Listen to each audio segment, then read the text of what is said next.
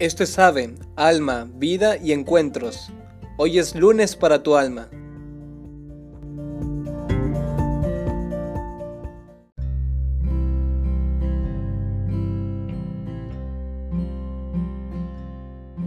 Hola, ¿qué tal? Bienvenido a AVE en este lunes para tu alma. Otra vez soy el hermano Pablo Vidal y hoy vamos a retomar este tema que me ha fascinado y me encantó eh, grabar el podcast de la, de la semana pasada sobre la confesión. Empezamos directo al grano con la segunda pregunta que me hicieron. Eh, y era, pues yo quisiera que la confesión no sea modo de rutina y vivirla de verdad, ¿no?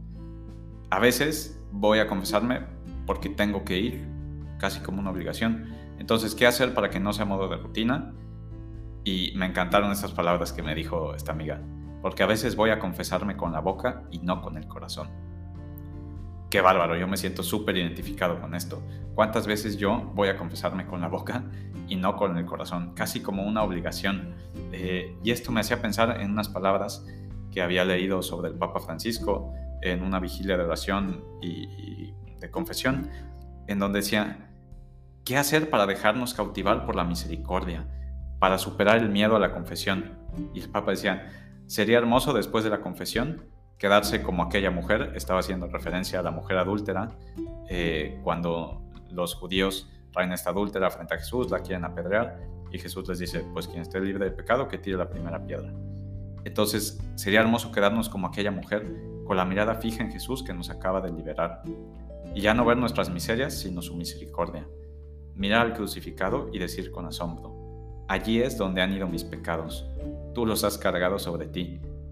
Jesús, no me apuntas con el dedo, me abres los brazos y me perdonas otra vez. Me encantan estas palabras del Papa. Eh, y creo que ayudan mucho porque, pues sobre la dificultad de confesarse con frecuencia, yo también he vivido esto, ¿no? Cuando entré en el seminario, en la vida religiosa, pues buscábamos confesarnos más frecuentemente, ¿no? Y yo ya me confesaba pues una vez al mes, una vez cada dos semanas, y he buscado confesarme una vez cada semana. Ay, a veces, pues, ¿qué voy a hacer para confesarme, no? Casi, casi, ¿qué voy a decir? Pues me voy a confesar con la boca y no con el corazón. Pero creo que verdaderamente uno aprende a confesarse confesándose. Eh, así, muy práctico, ¿no? Y entonces me vienen a la mente dos consejos prácticos eh, que a mí me ayudan mucho a la hora de confesarme y que me han ayudado a hacer este cambio para confesarme más con el corazón que con la boca. El primero, yo voy a la confesión y le hablo directamente a Jesús.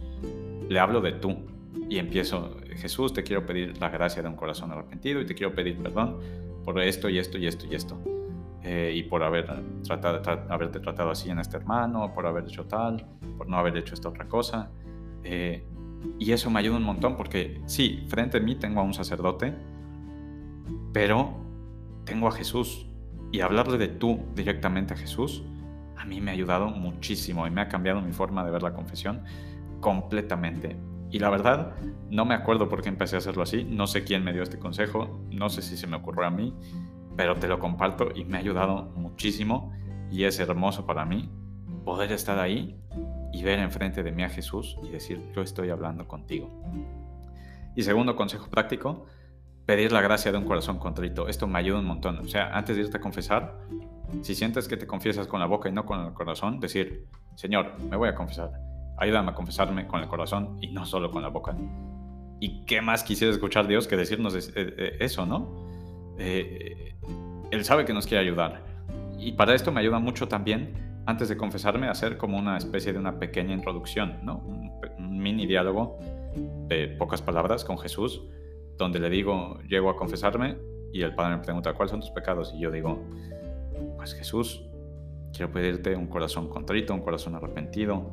Gracias por tu misericordia, gracias por tu amor, gracias por traerme otra vez aquí. Quiero pedirte perdón por estas cosas. Y así no es solo llegar ahí y aventar una lista del súper de mis pecados, sino realmente eh, pues tener un diálogo con Jesús.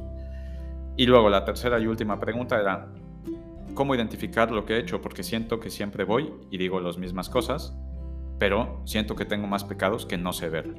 También me siento súper identificado con esto y, me ha pasado muchas veces, ¿no? Eh, pienso en una conversación que tuve casi cuando acababa de entrar en el seminario con un tío que me decía, pues yo no sé para qué te vas a confesar en el seminario. ¿De qué te vas a confesar? ¿De que viste feo al otro? ¿De que te enojaste? Pues enojarse es humano, ¿no? Eh, y sí, a veces yo pensaba, aquí no estoy cometiendo los mismos pecados mortales que cometí antes, ¿no?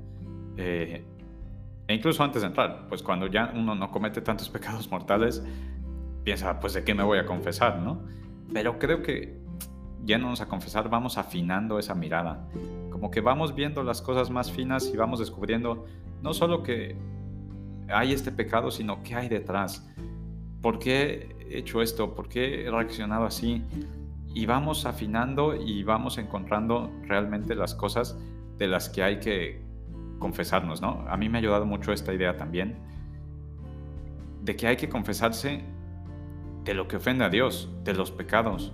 No necesito confesarme de mis defectos humanos. No necesito confesarme de mis deficiencias. No necesito confesarme de algo que se me olvidó o de que un día estaba muy cansado y no pude hacer tal cosa. Porque estaba cansado, no porque no quisiera. Eh, confesarnos de lo que ofende a Dios, de los pecados. Eh, pero no de mis defectos, porque Dios sabe cómo me creó. Dios sabe que fallo. Y esto claro que no es para poner unos pretextos y entonces no confesarnos de nada. Pero creo que podemos ir afinando esa mirada y si siempre nos confesamos de lo mismo, ir viendo, bueno, esto es más un defecto, es un pecado, es un pecado que viene a raíz de un defecto, y pues ir afinando y también ir convirtiendo nuestro corazón y que la confesión nos sirva también para ver cómo vivir mejor y no sea solo hecho mi lista de pecados, sino voy viviendo cómo vivir mejor, voy viendo cómo vivir mejor. Y una última cosa en este tema que me ayudó muchísimo también fue hace un mes, un poco más, que estaba en Lourdes, fui a confesarme con un padre capuchino y al final de la confesión me decía, acuérdate de una cosa, tú no eres un monstruo. O sea, cuando vas a confesarte, piensa, no eres un monstruo. Aunque hagas la peor cosa que, puedas hacer, no eres un monstruo, eh, eres un hijo de Dios. Y estás aquí para que Él te perdone, ¿no? Piensa en esa mujer adúltera que estaba enfrente de Jesús, que para los demás era un monstruo y para él era su hija amada, su hermana. Y él la ve con unos ojos con los que seguro nadie la había visto. Entonces cuando vayas a confesarte, acuérdate que no eres un monstruo, eres una persona que se equivoca, que peca, como todos, porque así estamos hechos después del pecado original. Y es por eso que Jesús vino a morir por nosotros y a redimirnos para salvarnos de esos pecados. Entonces, Él sabe que pecamos y Él ya cargó con eso y ya lo puso en la cruz y ya nos quitó ese peso de los hombros. Recuerda siempre la bondad que hay en tu corazón. Recuerda siempre que eres un hijo de Dios. Eh, y para concluir, te comparto otra frase del Papa Francisco en esta misma vigilia de oración que me encantó también, ¿no? Decía, es importante recordar el perdón de Dios, recordar la ternura, volver a gustar la paz y la libertad que hemos experimentado, porque este es el corazón de la confesión, no los pecados que decimos, sino el amor divino que recibimos y que siempre necesitamos. Y pueda saltarnos una duda, no sirve confesarse porque siempre cometo los mismos pecados, pero el Señor nos conoce, sabe que la lucha interior es dura, que somos débiles, propensos a caer y que a menudo reincidimos en el mar y nos propone comenzar a, reincidir no en el mal, sino en el bien, en pedir misericordia. Será Jesús mismo quien nos levantará y convertirá en criaturas nuevas. Me encanta.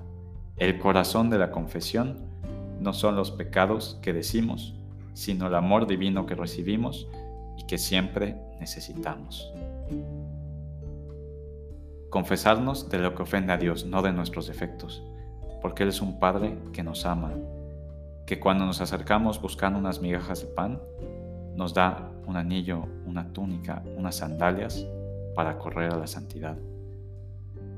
Espíritu Santo, ayúdanos a vivir así la confesión de ahora en adelante. Acordarnos de que no somos monstruos, de que somos hijos amados de Dios, de que hay bondad en nuestro corazón y de que Él quiere salvarnos.